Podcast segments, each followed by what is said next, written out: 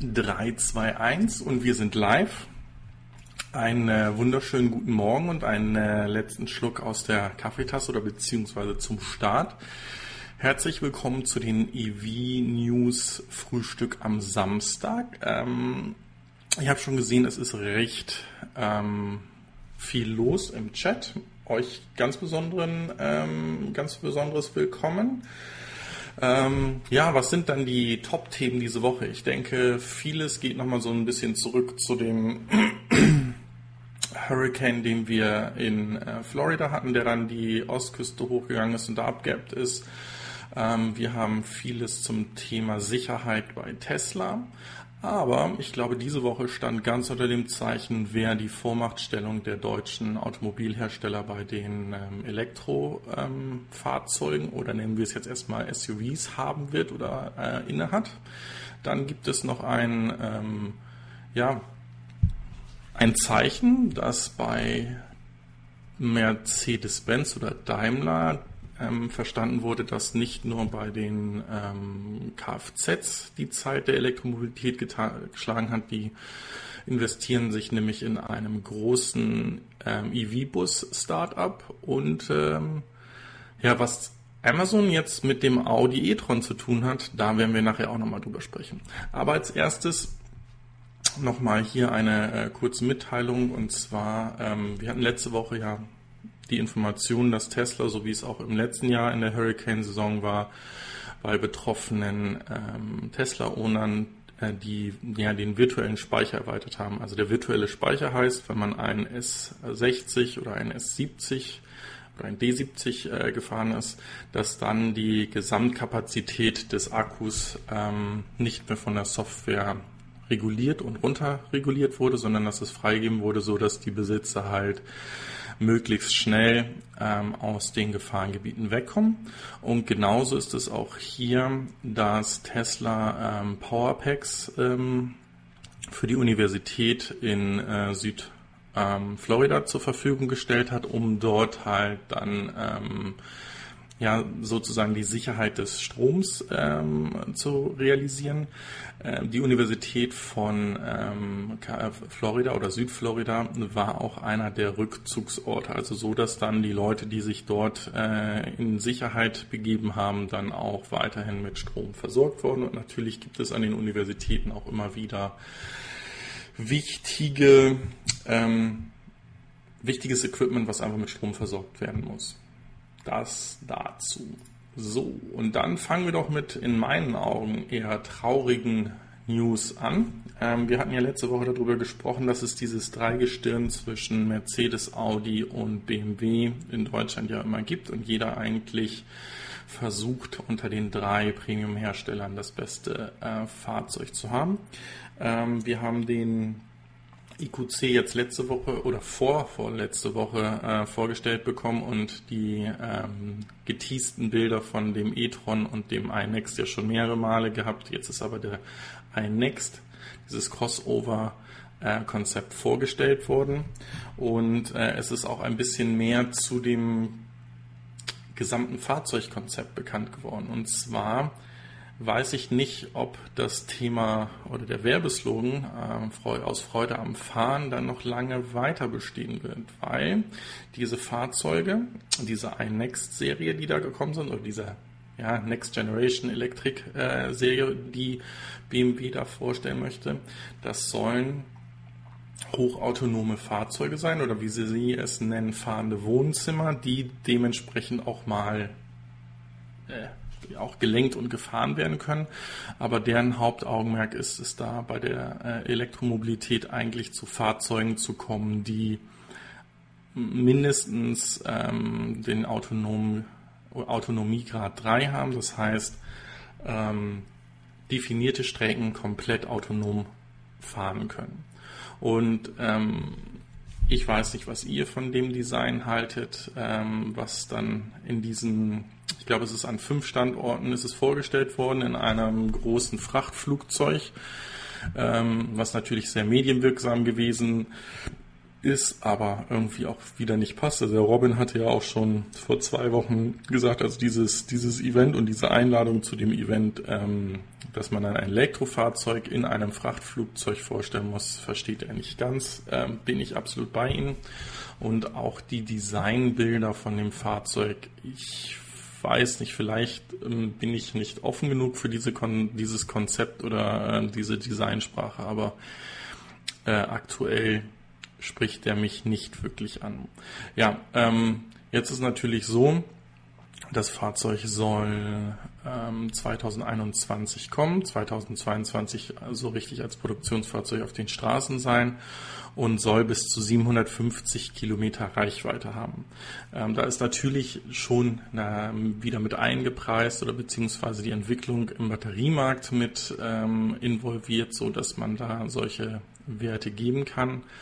Und äh, 2021, 2022, ich glaube, da wird jeder Hersteller nicht das Problem haben, diese Reichweiten ähm, ja, hinzubekommen. Also es ist eigentlich ein bisschen schade, dass sich da so ein bisschen doch noch äh, drei, vier, fünf Jahre Zeit genommen wird, um, um hier nochmal wieder wirklich anzugreifen. Und vielleicht ist dann auch der Thron oder beziehungsweise der Machtkampf da noch viel größer, weil ihr wisst, dass äh, diese EV-Startups wie Byton, wie Lucent, wie äh, Faraday wahrscheinlich in dieser Zeit ihre Fahrzeuge, ähm, zumindest der ein oder andere von denen, ähm, ebenfalls äh, in der Produktion und in der Auslieferung bereits in ähm, Europa haben werden.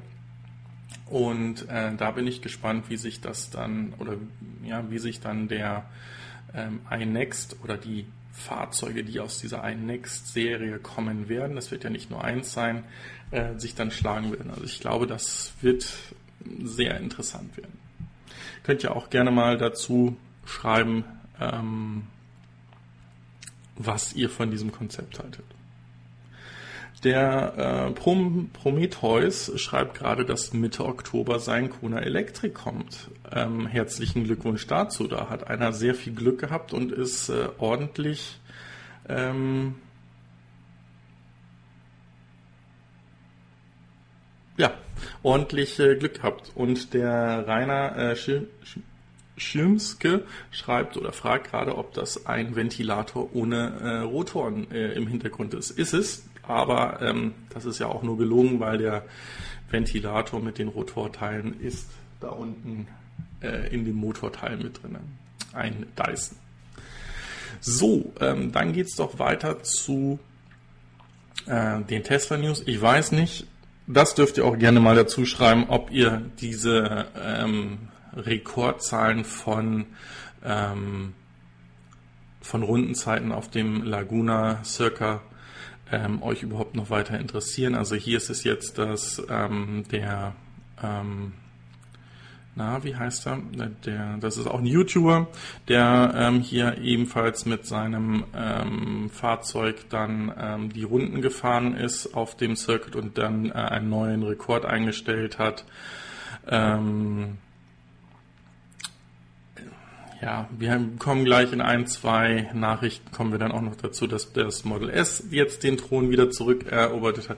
Wie gesagt, also für mich ist das irgendwie ein Thema, das, das passt irgendwie nicht mit der Elektromobilität äh, zusammen.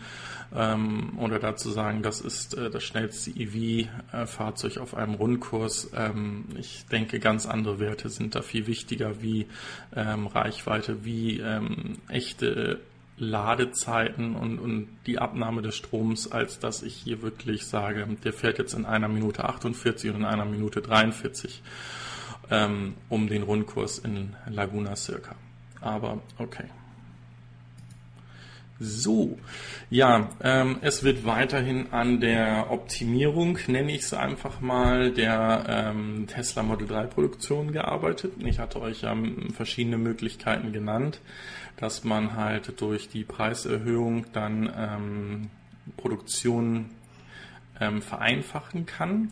Das heißt, es wird davon einfach ausgegangen, dass äh, dieses Premium, was dann gezahlt werden muss, wie zum Beispiel jetzt hier für ähm, das, die rote Lackierung, dass das dann dazu führt, dass die Bestellungen äh, sich reduzieren und ich mich auf die ähm, Produktion von Fahrzeugen in der anderen Farbe konzentrieren kann. Ähm, Und ähm, ja, ich, wie gesagt, ich, hm, ich bin da zwiegespalten irgendwie. Also ich denke, dass ähm, gerade bei den Vorbestellern ähm, jetzt doch einiges an ähm, Rückschritten äh, von Tesla erwartet werden. Also es wird ständig an der ähm, Preisschraube gedreht und wenn ich mir überlege, dass jemand im ähm, 31.03., also 31. März 2016, sich sein Model äh, 3 vorbestellt hat bei dem äh, Vorstellungsevent und ähm, so wie wir alle dieses, die, ja, die Wartezeit eigentlich verfolgt und sieht, dass andere Leute den Dualmotor schon für 4000 Dollar bestellen konnten, die Farben alle einen Preis hatten ähm, und, und sich das alles ändert, ist das irgendwie so ein, ein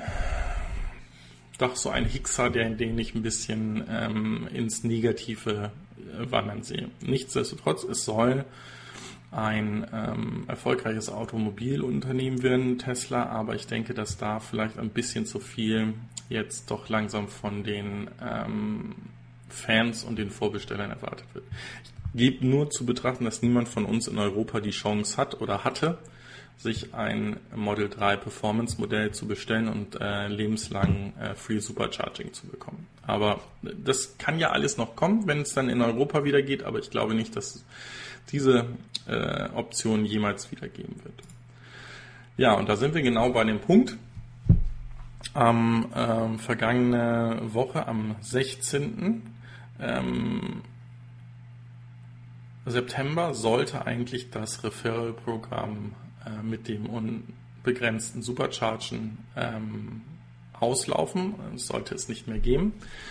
Ähm, es hieß, dass die erste Änderung dann wäre, dass man dann wenigstens noch für ein Jahr das Superchargen bekommen würde. Das ist auch gestrichen oder Geschichte, sondern wenn man heute ähm, an dem Referral-Programm teilnimmt, dann bekommt man 100 Dollar ähm, Credit, also Guthaben, das man für 100 Dollar laden kann. Und natürlich ist äh, das Ganze nicht ganz ohne ähm, Probleme abgelaufen. Es ist nicht hier, dann kommen wir gleich da nochmal zu. Und zwar ähm, ist schon, bevor das abgelaufen ist, ähm, ist es nicht mehr möglich gewesen, über den Referral Code wirklich noch die Fahrzeuge zu bestellen. Daraufhin wurde das Ganze dann ähm, nochmals verlängert, ist jetzt aber definitiv offiziell ausgelaufen. Und bei dem definitiv offiziell ausgelaufen machen wir gleich nochmal wieder ein Fragezeichen dran. So, geht's hier zu den Tesla Service News. Und zwar ähm, wird hier sich darauf konzentriert, dass ähm, die Priorität beim Service und von den äh, Teilen, ich hatte euch das ja gesagt, dass heute gibt es nur ein Teile-Center in den USA und wenn ihr in Europa oder egal wo auf der Welt etwas braucht, wird das Zeug ähm, alles aus ähm, Südkalifornien hierher geschickt. Das soll sich ändern, indem es neue Logistiklager auch bei äh, uns in Europa geben wird. Und es soll auch so sein, dass ähm, Tesla hier immer besser wird und versucht, sich wirklich auf den Service und den Teilehandel oder diesen Aftermarkets-Handel äh, Teilehandel zu konzentrieren. Also das kann bedeuten, dass zum Beispiel dieses ähm, Aftermarket Performance Paket, ja, dass ich das zum Beispiel bei meinem Service Center easy bekomme oder dass so etwas wie mh, mm, Felgen und Reifen in größerer Stückzahl äh, vorrätig sind und ich nicht so lange drauf warten muss und so weiter und so fort. Aber ähm, ja, äh, auch das Thema, hm, wenn, wenn ihr einen äh, Unfall hattet oder einen Kratzer oder irgendwie etwas ausgetauscht werden muss und ihr habt einen Termin in dem, in dem Service Center, es dauert mehrere Wochen, bis zum Beispiel ein neuer, ähm, ein, eine neue Heckschürze da ist, die dann noch lackiert werden muss. Das ist natürlich genau das, was der Elon auch in seinem Tweet anpreist, ähm, dass das natürlich äh, die Kunden wahnsinnig treiben kann, dass es da so lange Wartezeiten gibt und das soll, wie gesagt, jetzt angegangen werden in den Service Centern und in den In-house Bodyshops, also diese zertifizierten Bodyshops dann dementsprechend hier ähm, einen größeren Anlauf bieten und dementsprechend auch die Wartezeiten reduzieren. So. Äh, gehen wir ganz schnell drüber. Hier ist es nun äh, jetzt das äh, Model S P100D, was ebenfalls auf dem Laguna Circa äh, den ähm, absoluten EV-Rekord von einem Produktionsfahrzeug eingestellt hat. Rayadada, yadada, äh, interessiert mich nicht wirklich. Ähm, wie gesagt, wenn ihr weiterhin diese News äh, zu diesen, zu diesen äh, Fahrzeugen wissen wollt, wer denn jetzt da der schnellste war, kann ich es gerne mit aufnehmen, aber ich finde es eigentlich komplett Banane. Viel interessanter finde ich hingegen die Pläne von Porsche äh, die äh, diese Woche Informationen zu ihrem Fast Charging Station äh, mitgeteilt haben. Und zwar ist es ein modulares System, was ähm, ihr seht es hier auch so zweiteilig aufgebaut wird. Also diese linke Box, das ist natürlich dann ähm, ein, ein Speicher, wo ähm, Energie zwischengespeichert werden kann und der dann in Gleichstrom halt schnell an das Fahrzeug gegeben wird. Und wenn er kein Fahrzeug liegt, der dann halt wieder aufgeladen wird. Und äh, hier haben wir halt die normale, ähm, ja, die normale, die, die Säule mit dem ähm, ähm, Anschluss dran. Das Ganze ist ein 800 Volt System, wie wir ja wissen, und soll bis zu 350 Kilowattstunden laden können. Ähm, man hat hier auch mitgeteilt, dass die bei einer Energieeffizienz von diesem System von 95 oder von über sogar von über 95 Prozent sind. Und ähm, hier ist es genau, diese, diese Chargebox beinhaltet eine Batterie von 70 Kilowattstunden bis 140 Kilowattstunden und äh, macht es möglich, dass man ähm, zwei 140 Kilowatt Charging Stations damit ähm, da anschließt und die dann bis also wenn einer angeschlossen ist, bis zu 320 Kilowatt ähm, laden können und ähm, wenn zwei dran sind, jeweils 140 Kilowatt laden können. Und äh, das ist natürlich genau dieses System, wie ich, oder das sind Systemansätze, nennen wir es einfach mal so, wie ich es hinbekomme, dass ich die Ladezeiten noch weiter reduziere.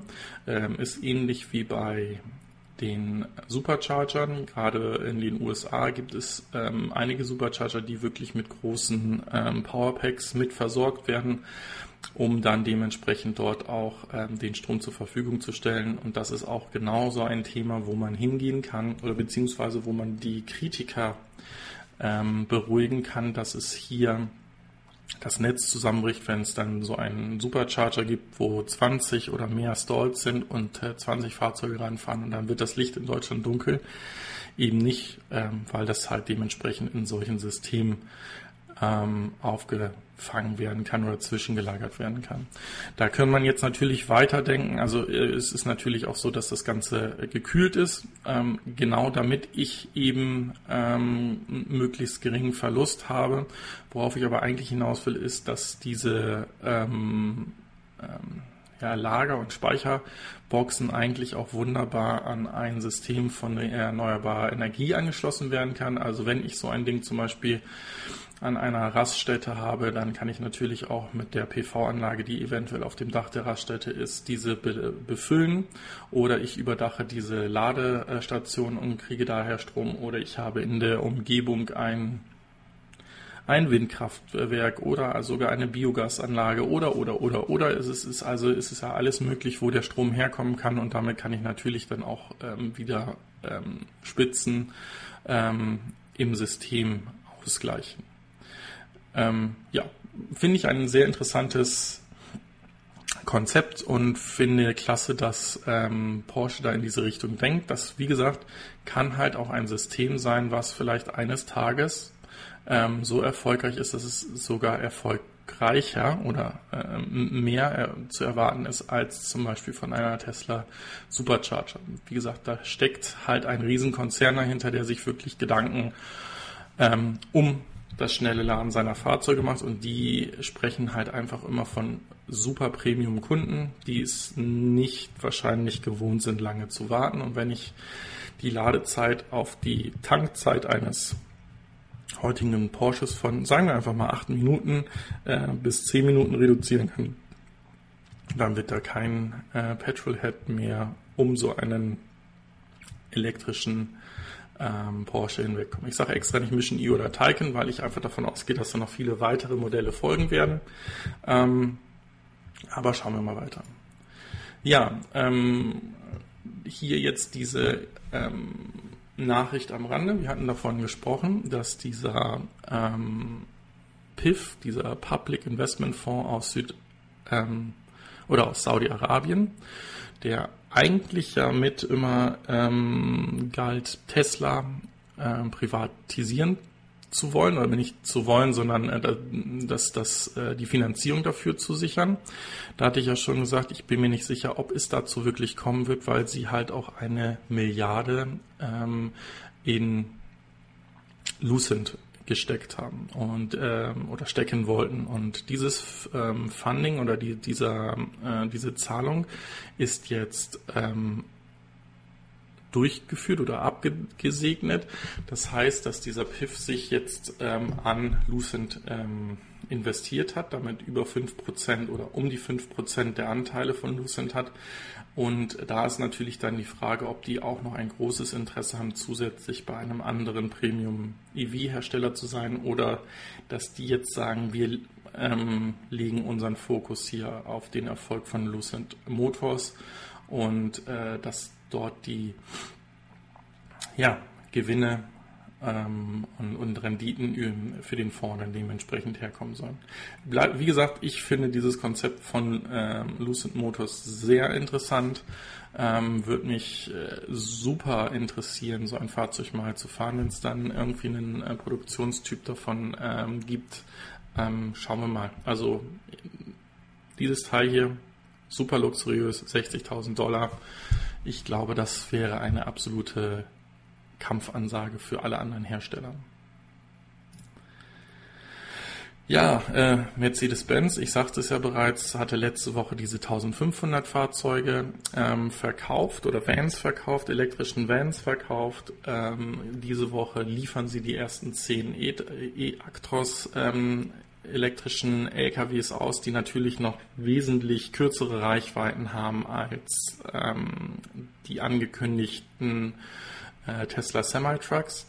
Ähm, nur hier geht es auch nicht um Langstreckenfahrzeuge, sondern praktisch, ihr seht es hier auch, das ist äh, hier für Hermes, sondern äh, für den Transport zum Beispiel zwischen ähm, Lagerzentren oder Logistikzentren oder für die Lieferung in Richtung äh, letzte Meile. Also das ist halt dann eben wirklich das Auseinanderfahren dieser, ähm, äh, dieser waren.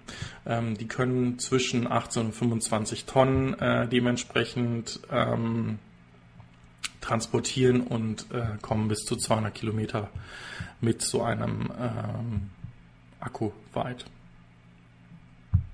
Schauen wir mal, wie sich das entwickeln wird. So, und hier haben wir es genau. Also äh, das ist halt genau dieses Thema gewesen, dass äh, das System da so ein bisschen äh, anfällig war. Daraufhin wurde es nochmal bis zum 18. September ähm, erweitert, das Programm mit dem Unlimited Free Supercharging. Aber der 18. September ist jetzt nun auch vorbei. Und äh, damit war es das dann auch gewesen vorerst. Ähm, ich kann mir sehr gut vorstellen, dass es äh, vielleicht einfach nochmal so ein Incentive für eine neue Produkteinführung äh, sein werden könnte oder dass es vielleicht auch eine ähm, Verkaufsoption nochmal geben könnte, dass man sagt, ich glaube, in 2013 war es so, dass ähm, man für um die 2000 Dollar dieses Supercharging sich äh, kaufen konnte. Also dass man sagt, ich fahre Tesla, ich möchte diese Option haben, dass ich immer, wenn ich an den Supercharger äh, fahre, dass das für mich kostenlos ist. Und dann ist es ins Referral-Programm gekommen und äh, jetzt, jetzt ist es rausgenommen. Und damals gab es eine Berechnung, dass äh, für diesen Betrag von den 2000 Dollar müsste ein Fahrer sein Fahrzeug 50.000 äh, Meilen weit fahren, also ungefähr 75.000 Kilometer. Erst danach würde es sich für den Fahrer lohnen, also dann zahlt Tesla drauf und darunter würde der äh, Besitzer draufzahlen. Aber wie gesagt, diese Incentive ist nun Geschichte, dass man das komplett kostenlos kriegt. Vielleicht sieht man es ja wenigstens als äh, Kaufoption dann irgendwann nochmal. Ja, ähm, Tesla hat jetzt äh, diese Dashcam-Funktion ähm, die, die wir ja alle wissen, die mit der Version 9 kommen soll, ähm, bestätigt, dass die jetzt wirklich auch ausgerollt wird und dieses Ausrollen der Software ist dann im äh, folgenden Monat, also im Oktober wohl der Fall laut ähm, Elon. Ähm, das ist einfach, dass die Bilder, die heute schon die Kamera nimmt, also wie eine Dashcam funktioniert und dieses dann ähm, auch zugänglich macht. Ich meine, diese News ist nicht neu. Ähm, da sprechen wir, glaube ich, seit Ende Juli, Anfang August von, dass dieses Feature kommen soll. Jetzt ist es nochmal wieder in einem Tweet von Elon bestätigt worden, dass das wirklich kommen soll. Ähm, ein anderer Punkt, den Elon bestätigt hat, finde ich viel interessanter. Da bin ich noch gespannter, ob das eingehalten werden kann, aber dazu gleich ein bisschen mehr. Jetzt kommen wir in meinen Augen zu den äh, Top News der Woche und zwar der Vorstellung des Audi e-trons in ähm, Kalifornien. Und ich denke, oder beziehungsweise ich habe mich umgehört, ich habe jetzt wenig Negatives gehört, was ich auch absolut unterstreichen würde bei diesem Fahrzeug. Also natürlich ist der ganze Umfang der ähm, und die Vorgeschichte zu dieser Präsentation ähm, nicht zu vernachlässigen. Also dass der Startler ins Gefängnis gekommen ist, dass daraufhin die Produ äh, diese äh, Produktvorstellung ähm, mehrere Male verschoben wurde, dass dann sogar ein Teilevent in Schweden gemacht wurde, wo nur ähm, sozusagen das Interieur und das Interface vorgestellt wurde und äh, man sich dann entschieden hat, okay, wir stellen das Fahrzeug in den USA vor. Ähm, es ist, wie wir wissen, ein SUV geworden, weil es einfach die erfolgreichste Kategorie in, äh, in der Welt ist, wenn oder wo Fahrzeuge gerade gekauft werden. In meinen Augen ähm, ist es fast das, was wir Elektrofahrer uns auch wünschen. Es ist eigentlich fast mehr ein Kombi, weil er natürlich ein, äh, natürlich, er hat ein Luftfahrwerk, mit dem er auch sehr weit runter äh, gehen kann. Ähm, um die Aerodynamik zu, ähm, ja, zu steigern und damit die Reichweite zu erweitern, genauso wie das Konzept mit den ähm, Kamera-Außenspiegeln, ähm, die auch einen extremen ähm, ja, Windkoeffizienten um 10 bis 15 Prozent sogar ähm, liefern sollen. Ähm, ich denke, dass das Audi bei diesem Fahrzeug sage ich jetzt alles, fast alles richtig gemacht hat. Ähm, ich, ich sage ganz ehrlich, mich hat so ein bisschen diese, diese 100.000 News genervt, ähm, wo es denn in Pikes Peak gefahren ist, wo die Dinger immer noch abgeklebt waren, wo man aber immer noch nicht genau wusste, was dann jetzt mit diesem Fahrzeug passiert. Interessant fand ich, wie gesagt, diese Veröffentlichung, dass ich suche hier jetzt gerade ein Bild, wo wir es gut sehen können. Ich denke, das sollte hier gehen. Ähm, äh, super Bild. So, wo wir hier diese äh, Kameras haben, ähm, die die Außenspiegel ersetzen und diese Kameras dementsprechend dann ähm, in der Innentür ähm, auf ein ähm, auf einem Display dann das Äußere darstellen. Da gibt es ein ähm, schönes Video von Autogefühl, heißt der ähm, YouTube-Kanal, der dann auch wirklich im Fahrzeug damit rumspielt und guckt, wie sich das dann verhält, dieses Bild nach außen. Ähm, ja, das Fahrzeug kann bis zu 150 Kilowatt laden, CCS. Ähm, hat einen, ich meine 95 war jetzt das letzte, was ich gelesen habe, Akku drinne, der wahrscheinlich so mit 91, ähm, ähm, wie soll ich das sagen, Kilowattstunden ähm, Nutzlast äh, genutzt werden kann, kommt nach WLTP auf ein, ähm, eine Reichweite von 400 Kilometern und ähm, kann mit CCS geladen werden, also Gleichstrom und hat standardmäßig einen äh, Wechselstromanschluss mit 11 kW drinne. Man hat aber die Option, auch dies auf einen Doppellader, auf einen 22 kW Lader ähm, zu erhöhen. Und ich denke, dass das absolut ähm, ausreichend und nicht ausreichend, eigentlich perfekt ist für jemanden, der auch damit zu Hause laden will. Ähm, wie gesagt, finde sehr, sehr vieles in dem Fahrzeug richtig gemacht. Und hinzu kommt, dass das Fahrzeug von innen halt ähm, sehr toll konfigurierbar ist. Also wie ich gesagt habe, ich kann halt sehr große ähm, Mengen oder sehr große äh, Gepäckstücke auch damit transportieren. Und ähm, ist, es einfach ein, ein alltagstaugliches Auto. Es sieht auch nicht irgendwie spacig aus. Also viele scheiden sich ja immer. Jetzt gucken wir gerade nochmal, dass ich hier habe ich es nochmal das, das Bild von dem Innendisplay. Das, da wird halt die, das Kamerabild von dem Rückfahrsystem oder Rückkameras, äh, Rückfahrkameras dargestellt. Ähm, ja, jetzt Moment, lasst mich nochmal schnell gucken, dass wir diesen Kühlergrill sehen.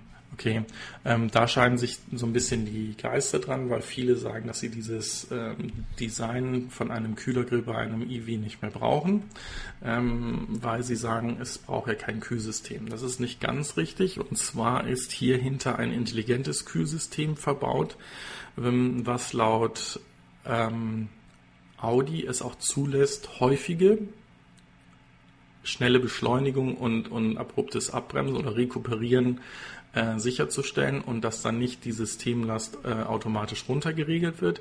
Wie sich das natürlich dann im ähm, Fahrbetrieb dann darstellen wird, das werden wir uns dann äh, in echt angucken. Ähm, es ist so, dass der, kommen wir gleich zu, ja, kommen wir gleich zu, oder springen wir gleich hin.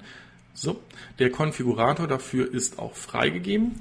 Ähm, das Fahrzeug, was man im Moment äh, bestellen kann, ist so eine First Edition Variante. Die liegt um die, ähm, ja, hier steht 82.000 bis 85.000 ähm, Dollar.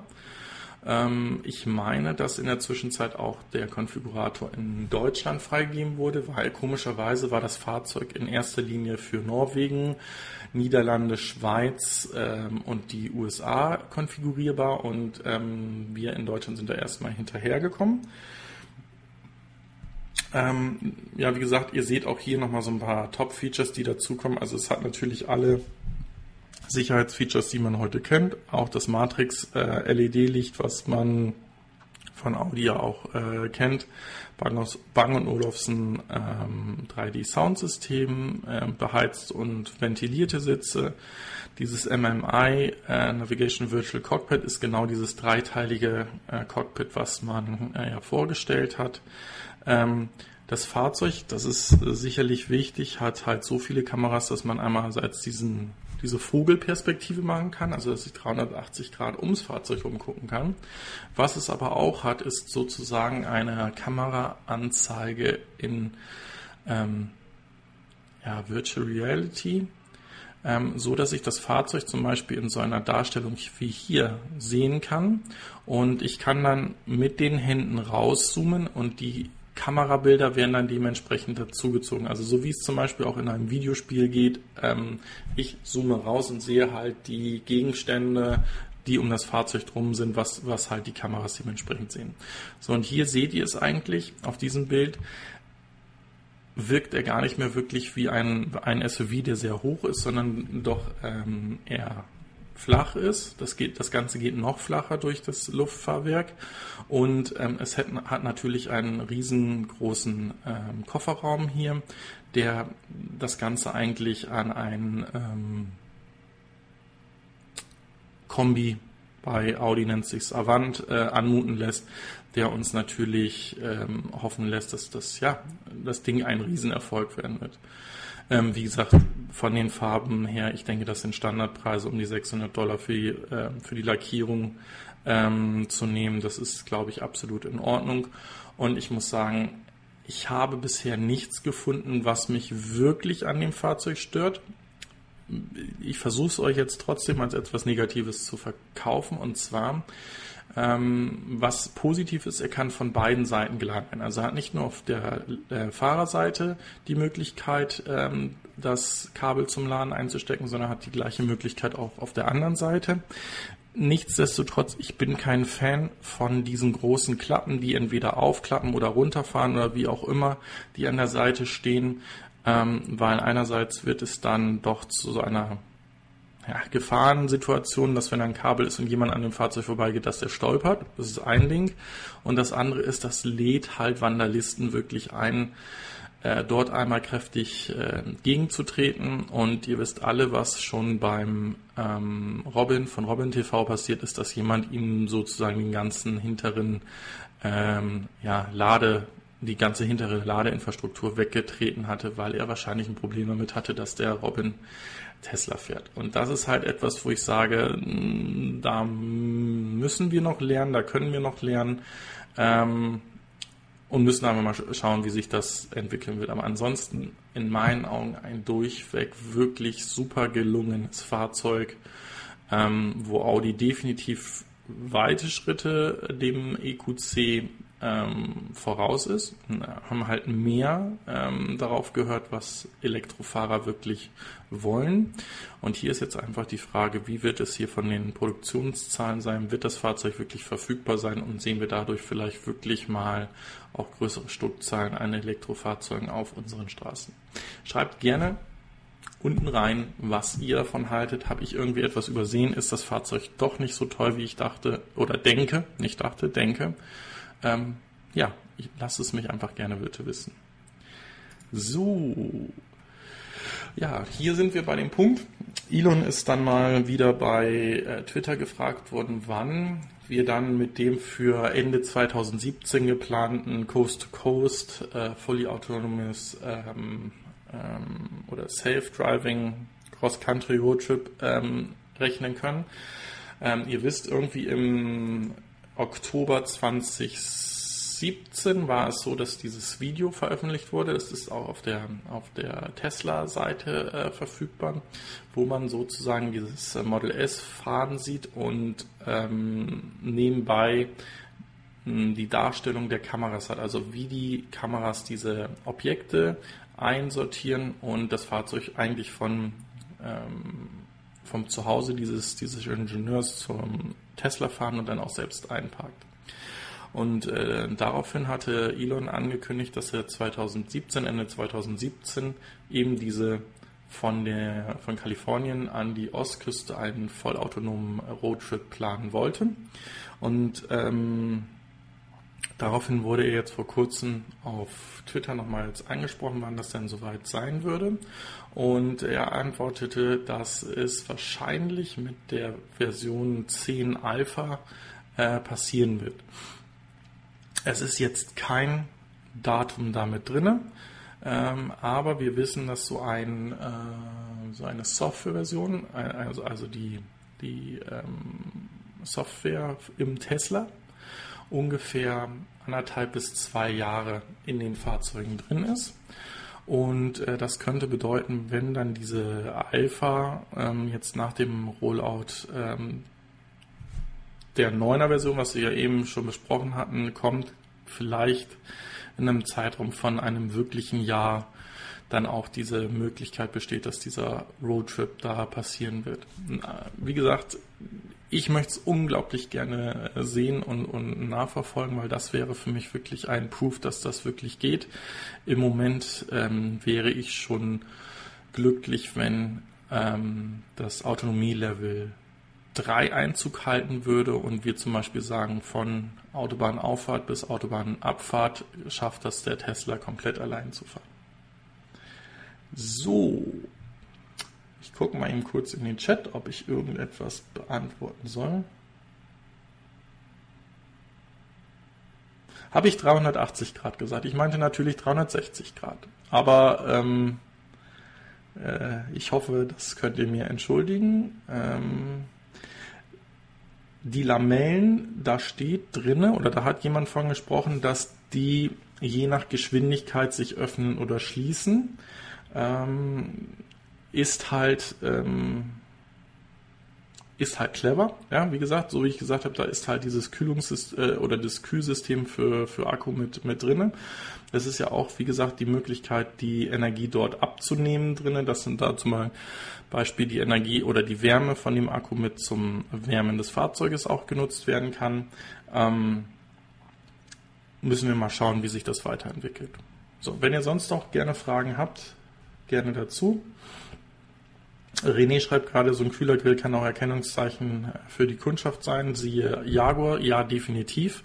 Aber ähm, so ein Kühlergrill, wie er jetzt beim ähm, überarbeiteten Model S ist, also dass man diesen Nosecore nicht mehr sieht, ist sicherlich auch ein Erkennungsmerkmal. Also das ist natürlich immer so ein so ein Schritt nach vorne. Ähm, das ver verändert sich sicherlich dieser Kühlergrill oder diese Front oder diese markanten Designteile von Fahrzeugen. Und ähm, wenn die eigentlich nicht notwendig sind, warum sollte man sie behalten? Aber nichtsdestotrotz, also wie gesagt, mich stört es nicht und ähm, ich finde das Fahrzeug wirklich super gelungen. Ja, was hoffentlich auch gelingen wird, ist das MEB, ist die MEB-Plattform von ähm, VW. Das ist nämlich genau die Plattform, auf denen die ähm, IDs gebaut werden sollen. Ähm, das heißt, da werden wir unser Neo drauf sehen, da werden wir unseren ähm, ID Vision drauf sehen, unser Cross und auch den, den Bus. Ähm, VW ist halt daran interessiert, möglichst günstig diese Fahrzeuge und in hohen Stückzahlen zu bauen. Und wenn bei der Plattform erst einmal egal ist, was da draus dann später wird, ist es natürlich äh, für sie auch einfach, diese Dinger in, ähm, in ja, großen Stückzahlen halt vorzuproduzieren. Ähm, hier sieht man es einfach, dass wir ähm, vorne das Charging-System äh, und die Elektronik haben, sowie die äh, induktive Charging Panels, also für das Rekuperieren. Dann in der Mitte dieses Sandwich-Baukasten der äh, Batterien. Anfangs noch mit den zylindrischen ähm, Zellen, soweit ich weiß. Später ist hier ja aber auch geplant, dass das mal durch die Solid-State-Batterie äh, ersetzt wird und hinten haben wir dann unser Drivetrain. Entschuldigung. Äh, dementsprechend hier den Antrieb. Ja, ähm, 100.000 Fahrzeuge ab 2020 haben wir in der letzten Woche auch schon gesprochen. Die ersten Neos sollen 20, Ende 2019 ähm, kommen.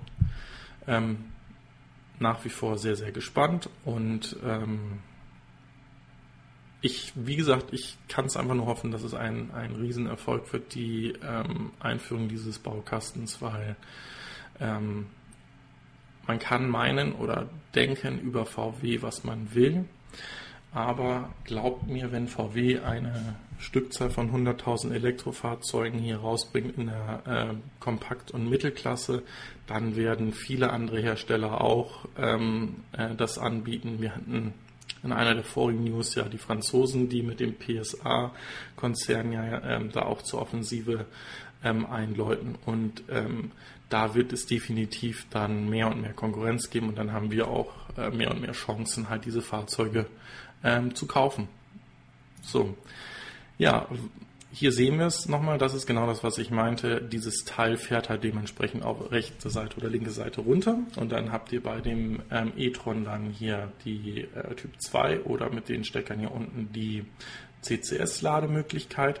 Aber eigentlich geht es in diesem Artikel gar nicht um den e-tron, sondern dass auch hier in diesem Bereich von Ladelösungen, Ladestationen und sogar dem Installationsservice dazu jetzt Amazon gerne mitspielen möchte. Und zwar bieten sie euch nicht nur ähm, jetzt an, dass sie euch eine Station nach Hause liefern, sondern die äh, organisieren euch auch den äh, Techniker, der vorab kommt, sich das anschaut, ob, ob und was installiert werden kann und dementsprechend auch den komplett ähm, Anschluss dann zu Hause anbietet. Das ist natürlich,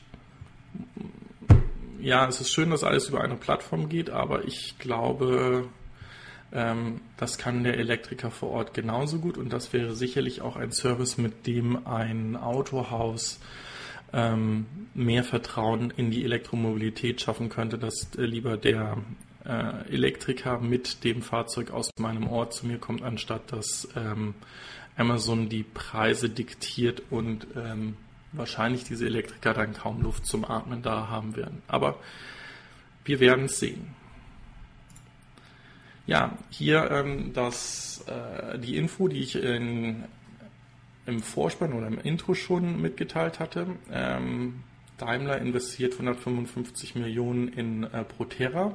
Ähm, das ist wie gesagt ein Start-up, was voll elektrische Busse in den USA baut und ist natürlich auch hier der Ansatz von Daimler, ähm, daraus zu lernen und dementsprechend seine eigenen Busse dann ähm, vernünftig zu elektrifizieren und die dann dementsprechend auch hier in Europa auf den Markt zu bringen. Weil ich meine, dass die die ähm, Mercedes-Busse in den USA keine Zulassung haben oder noch nicht zugelassen sind, aber das kann auch gerne mal jemand runterschreiben. Das ist eine Vermutung. Äh, ich meine, das irgendwo gelesen zu haben, aber ähm, ja, nichtsdestotrotz, der, der Weg ist hier auf jeden Fall ähm, richtig vorgegeben. Ja, der René schreibt auch gerade, er würde lieber einen ähm, lokalen Elektriker vorziehen. Genau wäre ja auch zum Beispiel etwas, wo man dann sagen kann, dann sind diese 900 bis 1000 Euro Überführungskosten, die man dann ja auch schon heute für ein Fahrzeug zahlt, dann äh, realistischer, wenn das damit dann auch bedeutet, dass dann der ähm, Installationsservice meines Autohauses dann auch dafür zuständig ist, dass die Wallbox bei mir zu Hause steht. So.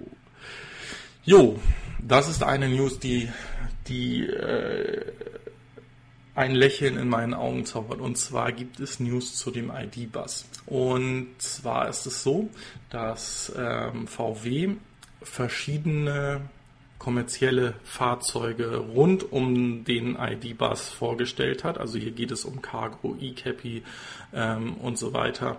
Ähm, in, erster Linie ähm, ja kommerzielle Fahrzeuge, aber auch ähm, ein, ein, ein Wohnmobil ist da, glaube ich, mit vorgestellt worden. Ähm, da geht es äh, genauso wie ich gerade gesagt habe, also wenn VW dieses Thema macht, dann bauen die nicht ein ID, der in, in der Golfklasse arbeitet, sondern dann wird auf dieser Plattform auch alles andere Mögliche mit realisiert.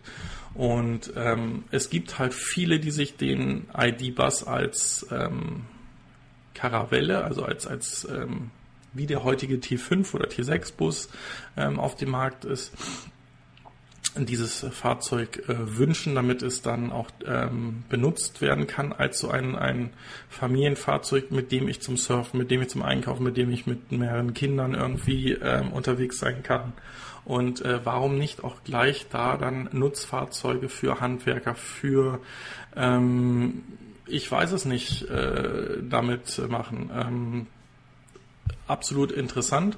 Ähm, ja, hier nochmal von Abs dann ein E-Transporter, das ist auf der aktuellen äh, basierenden ähm, Variante des ähm, T6, der bis, äh, ja, bis zu 400 Kilometer weit kommen soll. Ähm, das würde ich erst einmal bezweifeln, auch wenn die Kapazität hier mit 75, fast 75 Kilowattstunden Batterien natürlich groß ist, aber das müsste man erstmal sehen. Wie gesagt, für mich viel interessanter äh, die oben gezeigten ähm, E-Bus ähm, Prototypen.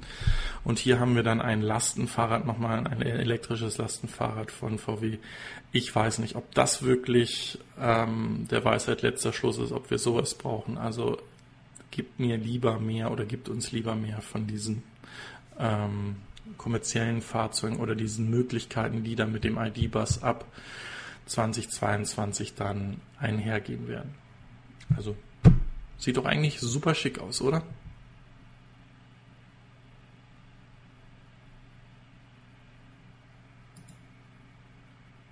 So. Ja, äh, einerseits ist das freie Superchargen weg und zum anderen werden die Preise, die Blockierpreise erhöht und das teilweise ähm, extrem, also um 100 Prozent. Also hier sind die Zahlen zum Beispiel von ähm, USA und Kanada. Früher war eine ähm, Blockierminute mit 50 Cent berechnet, jetzt wird sie mit einem Dollar berechnet und in Kanada sind es 65 Cent gewesen und dann ein Dollar ähm, 30. Das wird sich ähm, wahrscheinlich bei uns in in Deutschland ähnlich verhalten. Und ähm, da muss man dementsprechend auch wirklich entweder die Logik vom ähm, OFE verfolgen, dass man dann das Navi ausmacht, dass er nicht ähm, mit der weiterfahrenden Route dann funktioniert und sagt, okay, jetzt ist äh, State of Charge bei 65 Prozent, das reicht, um deinen nächsten Supercharger zu erreichen, bitte fahrt's los und mach die Säule frei, sondern dass ich dann die Navigation abbreche und in Richtung ähm, 90 oder 100 Prozent lade. Aber wenn dann ähm, das Fahrzeug halt diesen Status dann ähm, angibt, dann sollte man dementsprechend wirklich ähm, den Supercharger verlassen. Das ist natürlich klar ja, wie verkauft man eine Strafe positiv? Ich denke, dass da, also es macht Sinn, diese Strafen einzuführen. Ähm, wir werden, wie gesagt, immer mehr Elektrofahrzeuge gerade von Tesla jetzt mit dem Model 3 sehen und die auch an die Supercharger laden dürfen. Und äh, da ist natürlich super ärgerlich, wenn jemand hier wartet, der mit einem leeren Fahrzeug ankommt und dort steht ein volles Fahrzeug, was einfach nicht wegfährt. Ich denke, selbst wenn man ähm, noch nicht weiterfahren will, kann man hier aber jederzeit umparken und ähm, die Digitalisierung erlaubt es uns ja auch, dass zum Beispiel so eine Info aufs Telefon geschickt wird oder auf die Smartwatch geschickt wird, so dass man da auch eigentlich rechtzeitig darüber informiert wird und dann einfach umparkt und die äh, Ladesäule freimacht für die nächsten, der ja gerne vielleicht äh, auch laden würde und schnell weiterfahren möchte. Also von daher passt das schon. Ähm, es sollte natürlich nicht zu gravierend hoch sein, es sollte schon ein bisschen wehtun, aber ähm, es sollte kein Businessmodell sein, mit dem man sagt, okay, und wir rechnen mit einer Marge oder, oder sonst was, sondern weil jeder Tesla-Fahrer das einmal oder zehnmal im Jahr macht und so weiter. Das würde ich nicht so toll finden, aber ähm, als eine Strafe, als eine Blockierstrafe ist das schon in Ordnung, denke ich. Was denkt ihr darüber?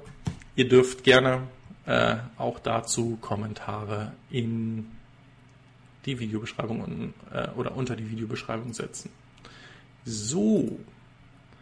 Ja, äh, nur am Rande, ich fand diese News klasse. Ähm, hier ähm, rettet ein Model X den Fahrer sein Leben, weil ein ähm, Flugzeug in den ähm, in den Tesla gekracht ist, ist natürlich äh, eine tolle News, die äh, auch gerne von den Medien aufgenommen wird.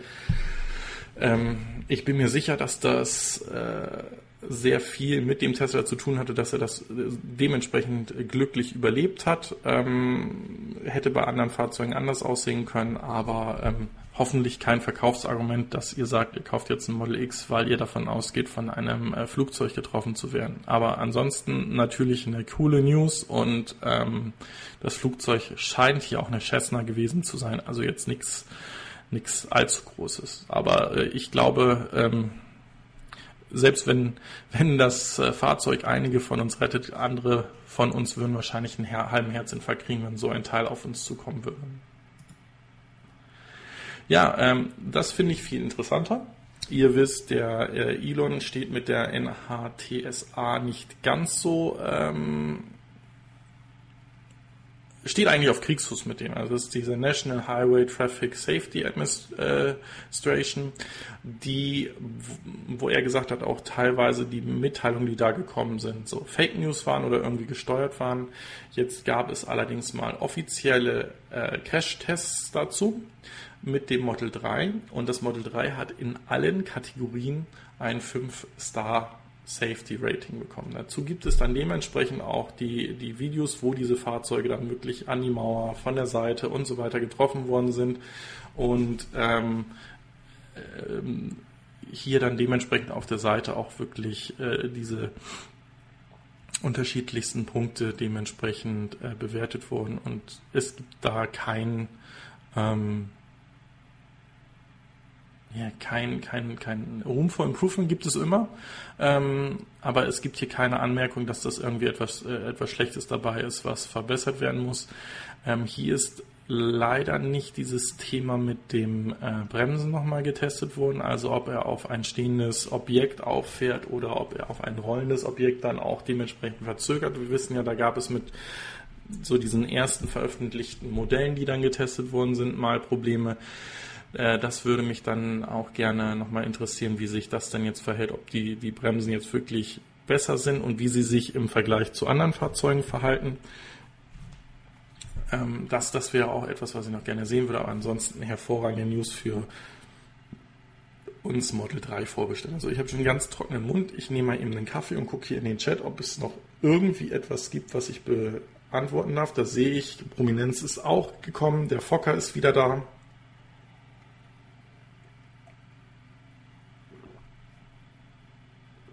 Ich hoffe, der konnte sein technisches Problem mit seinem neuen Supercomputer schon regeln und ähm, seine Videos werden dann wieder synchron und nicht mehr asynchron sein. Und hier gibt es noch Liebeserklärung an den ID-Bus. Ja, sehe ich genauso. Also weiter im Text. Einfach mal ähm, eine Zahl. Ich weise euch darauf hin, wir kommen zum Ende des Q3s. Ähm, diese, diese Informationen gehen natürlich dann in die Richtung, ähm, wir bereiten schon mal unsere Investoren vor und ähm, beautifyen, also, also hübschen unsere Informationen auf. Und hier geht es einfach darum, dass mit diesen Preisänderungen, was ich ja auch zu euch gesagt habe, äh, von dem Dualmotorsystem mit der Preiserhöhung der normalen Farbe, man natürlich versucht hat, entweder die Long-Range-Version zu ähm, verkaufen, ähm, da es da ja anscheinend sogar Fahrzeuge gibt, die schon auf Halde äh, produziert worden sind, wo es ja dann dieses Delivery ähm, oder dieses Groß-Event da gab, wo Reservierer, die zwar ein Fahrzeug reserviert haben, auch schon die 2500 Dollar für ihr konfiguriertes Fahrzeug äh, gezahlt hatten, dann aber keine WIN, also keine äh, Vehicle Identification Number zugeteilt bekommen haben und dann auf dieses Event gegangen sind und dann gesagt wurde, sie können sich ein Fahrzeug hier dementsprechend aussuchen. So. Und da hatte ich ja auch dann schon gesagt, das ist für mich so ein Steuern, wo denn die Kunden hin sollen. Und hier sind 1124 neue Model 3 Performance in den letzten zwei Wochen äh, bestellt worden. Was natürlich, so wie ich gesagt habe, die Fahrzeuge sind, die die höchste Marge für Tesla bringen und natürlich dann das auch äh, wahrscheinlich realisieren, dass sie dann Cashflow äh, positiv oder zumindest Cashflow neutral zum Ende Q3 oder dann spätestens Ende Q4 diesen Jahres ähm, werden könnten. Es gibt einen Schlüsselfob für das Model 3. Also es ist lange davon gesprochen worden und es haben ja auch einige Kunden ein Problem mit der Keycard gehabt, die es eigentlich nur zum Model 3 gibt. Und ähm, es gab immer schon dieses Gerücht, dass da wohl ein neuer ähm, Schlüssel wie auch beim Model S äh, konfiguriert wird. Und jetzt sind die ersten Bilder hier geleakt oder, oder veröffentlicht worden. Ähm, sieht halt ähnlich aus wie so ein Model S Schlüssel. Ähm, dementsprechend unten steht dann das Model 3 drauf. Ähm, ich denke, dass viele ähm, die, die, ja so einen, einen Schlüssel doch nochmal äh, benötigen und vielleicht erst bei dem nächsten oder übernächsten Auto dann komplett darauf verzichten und der, der Technik trauen, ein Fahrzeug nur noch mit dem Smartphone äh, öffnen und schließen zu können und, und oder so eine ähm, Karte dabei zu haben. Ähm, aber wie gesagt, ist der richtige Weg definitiv, weil Nein, das ist eigentlich blödsinnige Aussage, die ich jetzt machen will. Auch, auch viele ältere Kunden sich für das Model 3 entschieden haben. Ähm, das soll jetzt nicht heißen, dass Ältere sich nicht mit der, mit der Technik ähm, äh, auseinandersetzen wollen, sondern das ist einfach so ein, so ein Sicherheitsfaktor. Habe ich den Schlüssel dabei, habe ich das Fahrzeug zugemacht, ich schlage aufs Hosenbein und weiß, jo, mein Schlüssel ist dabei. Und ähm, ich denke gerade bei Jüngeren und technisch affinen ähm, ist es einfach so ein Thema, die dann ja diesen, diesen Schließmechanismen über, gesteuert über ihr Smartphone dementsprechend an auch wahrscheinlich mehr vertrauen werden. Ja, äh, hier nochmal eine kurze Mitteilung. Also Tesla hat hier ein äh, großes Agreement mit dem größten Lithium-Produzenten in China für seine Batterien abschließen können. Ähm, das ist ein ähm, ähm, Vertrag, der über das Jahr 2020 ähm, hinaus für drei Jahre geht. Ähm, wir wissen alle, diese Rohstoffe mh, hm, sind eigentlich für die Elektrofahrzeughersteller ja, unabdingbar und, und super wichtig. Ähm, und da ist es auch einfach gut, dass da in die Zukunft gedacht wird und diese Verträge auch langfristig ähm, ausgestaltet werden.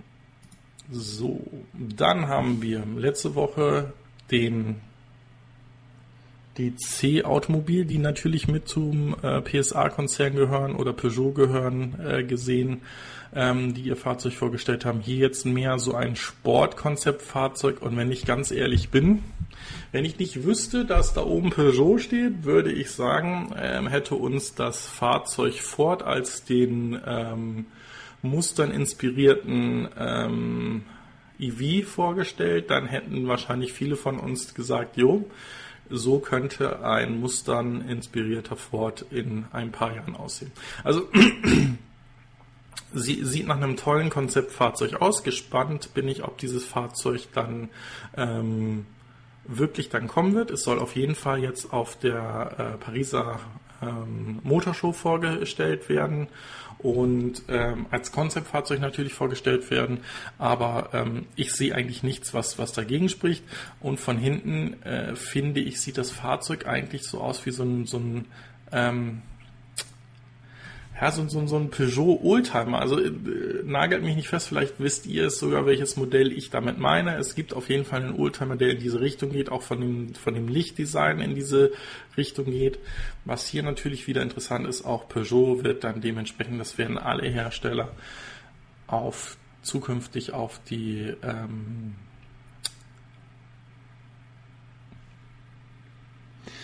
Das Ding nennt sich Rückspiegel, verzichten und das über Kameras machen, ähm, was ja auch absolut in Ordnung ist und was wir ja eigentlich auch sehen wollen.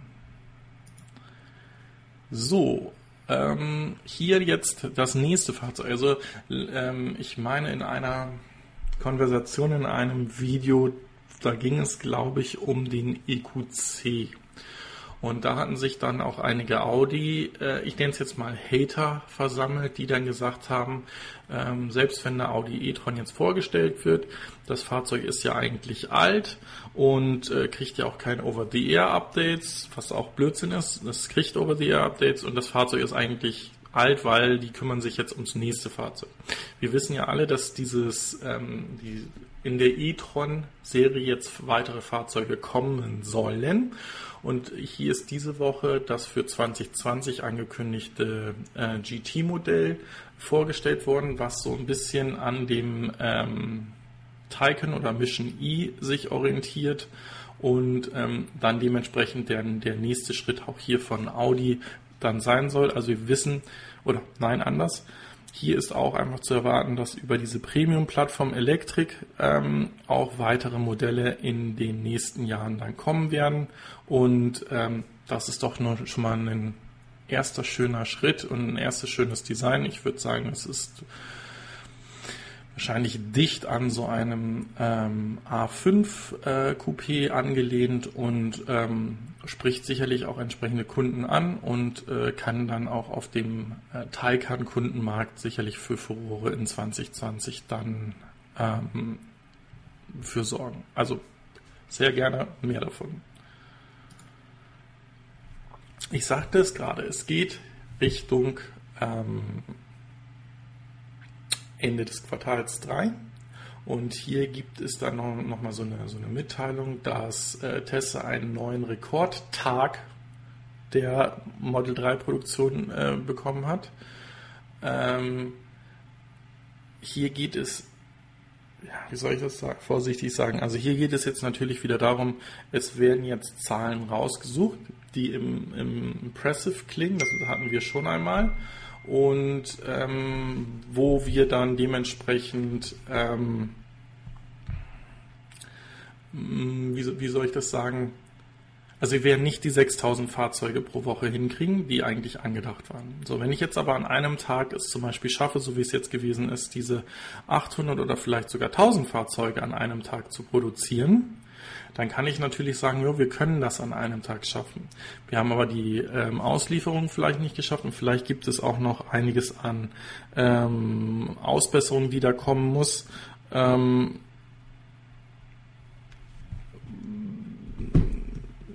ich hoffe, es sind einfach so viele Fahrzeuge wie möglich, die da mitgeteilt werden können. Und ich möchte jeden auch, also wir sind ganz klar alles Fans von Tesla, aber ich möchte auch einfach klar verstanden haben, dass wir nach wie vor hinter den schon korrigierten Ramp-up-Zielen der Produktion sind. Und es muss einfach jedem klar sein, das ist bei Tesla so, das ist bei Hyundai so, die im Moment übrigens davon ausgehen, dass wenn ihr erst am Ende diesen Jahres einen Kona Elektrik bestellt, der bis zu 24 Monate Lieferzeit hat, und auch auf so eine Lieferzeit müsste man sich bei dem Tesla einstellen, wenn es weiter um die 5000 oder sogar 4 bis 6, sagen wir einfach mal zwischen 4 und 6000 Fahrzeugen pro Woche produziert werden, dann brauchen wir noch anderthalb Jahre, um die 400.000 vorbestellten Fahrzeuge zu produzieren. Das muss einfach jedem äh, klar sein. Und, und äh, das ist etwas, was, was man im Hinterkopf behalten muss. Natürlich geht es hier auch darum, positive Zahlen zu haben, um den Aktienkurs äh, dementsprechend wieder ähm, zu beflügeln und, und hier auch zu zeigen, dass zum Beispiel Tesla ähm, Cashflow positiv oder zumindest neutral arbeiten kann. Äh, das sind absolut ähm, super Achievements, die, über die man sprechen soll. Aber nichtsdestotrotz, wir sind weit hinter diesen Produktionsplänen zurück.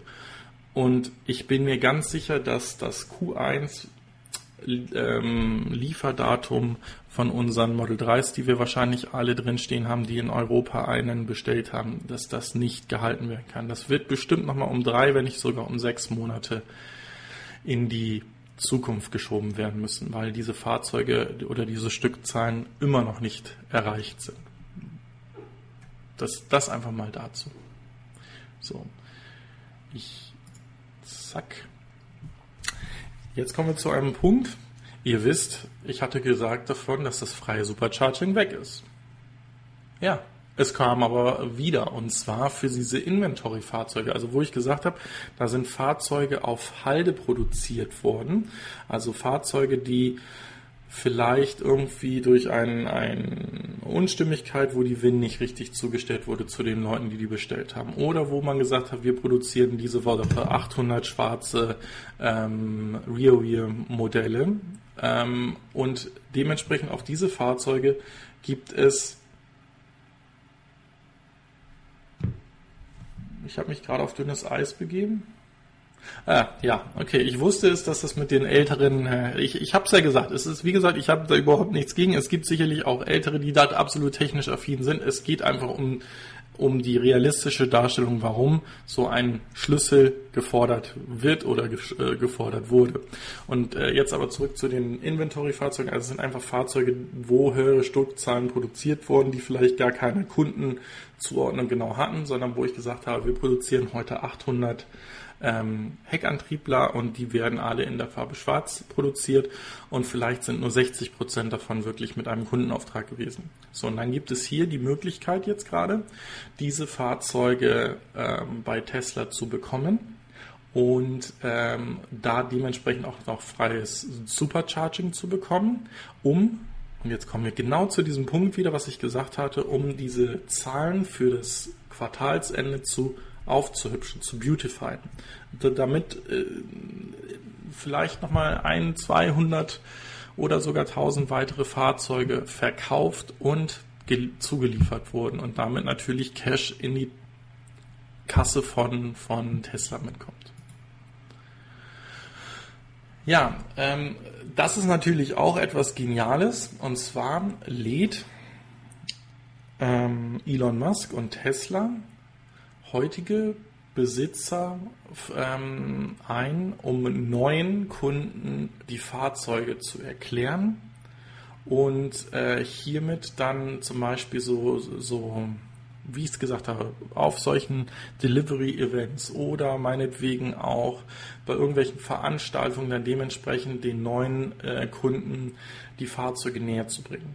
Ähm, das ist natürlich auch etwas, was so etwas wie die YouTube-Community natürlich hervorragend äh, machen kann. Also wenn wir an all die, die deutschen YouTuber denken oder an solche Events, wie es jetzt zum Beispiel in Horb war, und äh, man dort ein äh, Fahrzeug hätte und diese YouTuber oder diese Leute, die sich tagtäglich mit dem Thema Elektromobilität oder Tesla auch auseinandersetzen, dann wirklich den Interessenten diese Fahrzeuge näher bringen können, kann ich das Ganze auch ähm, ja, multiplizieren auf, wenn wir sagen, da stehen jetzt zum Beispiel 100 Fahrzeuge, die erklärt werden müssen und es sind gar nicht so viele Tesla ähm, Mitarbeiter da, die das machen können, sondern da sind dann auch zum Beispiel Tesla-Besitzer, die schon seit drei, sechs, zehn Monaten ein Model 3 fahren ähm, in den USA, die dementsprechend dann ähm, ja die Neukunden die Fragen beantworten können.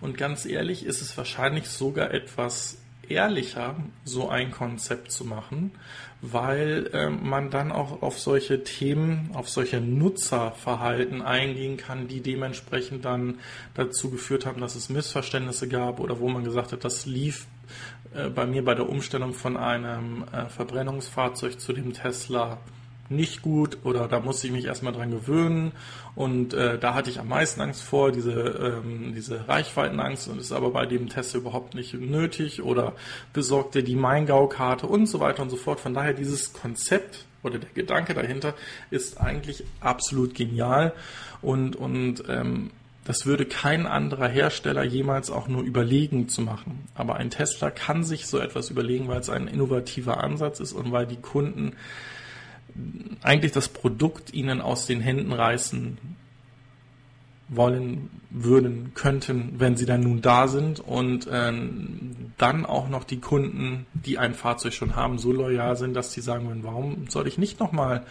ein Wochenende oder einen Tag am Wochenende mit ähm, in Fremont zum Beispiel Fabrik, äh, auf dem Fabrikgelände neuen Kunden ähm, ein, zwei Fahrzeuge vorstellen. Also finde ich sehr, sehr, sehr interessant ähm, und ähm, denke, dass das ein, ein äh, vielleicht vielversprechendes Konzept ist.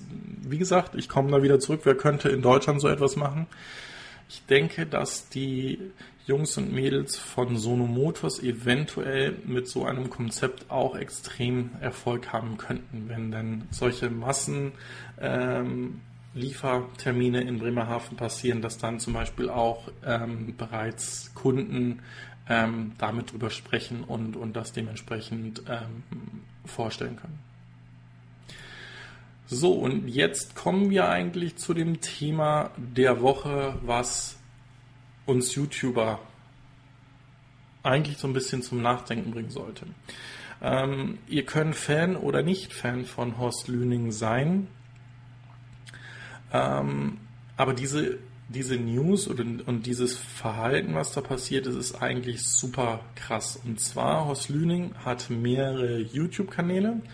Ähm, und der YouTube-Kanal Horst Lüning oder beziehungsweise der Unterblog ist diese Woche komplett vom Netz genommen worden. Das Ganze soll passiert sein aufgrund eines Videos, wo er einen großen Reifen- und Felgenvergleich äh, beim Tesla gemacht hat.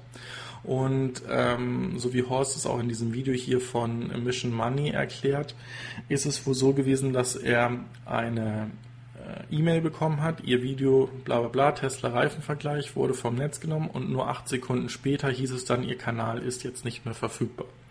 Ähm, daraufhin mussten sie sich natürlich dann äh, schriftlich an äh, YouTube wenden und äh, diesen ähm, Fall erklären.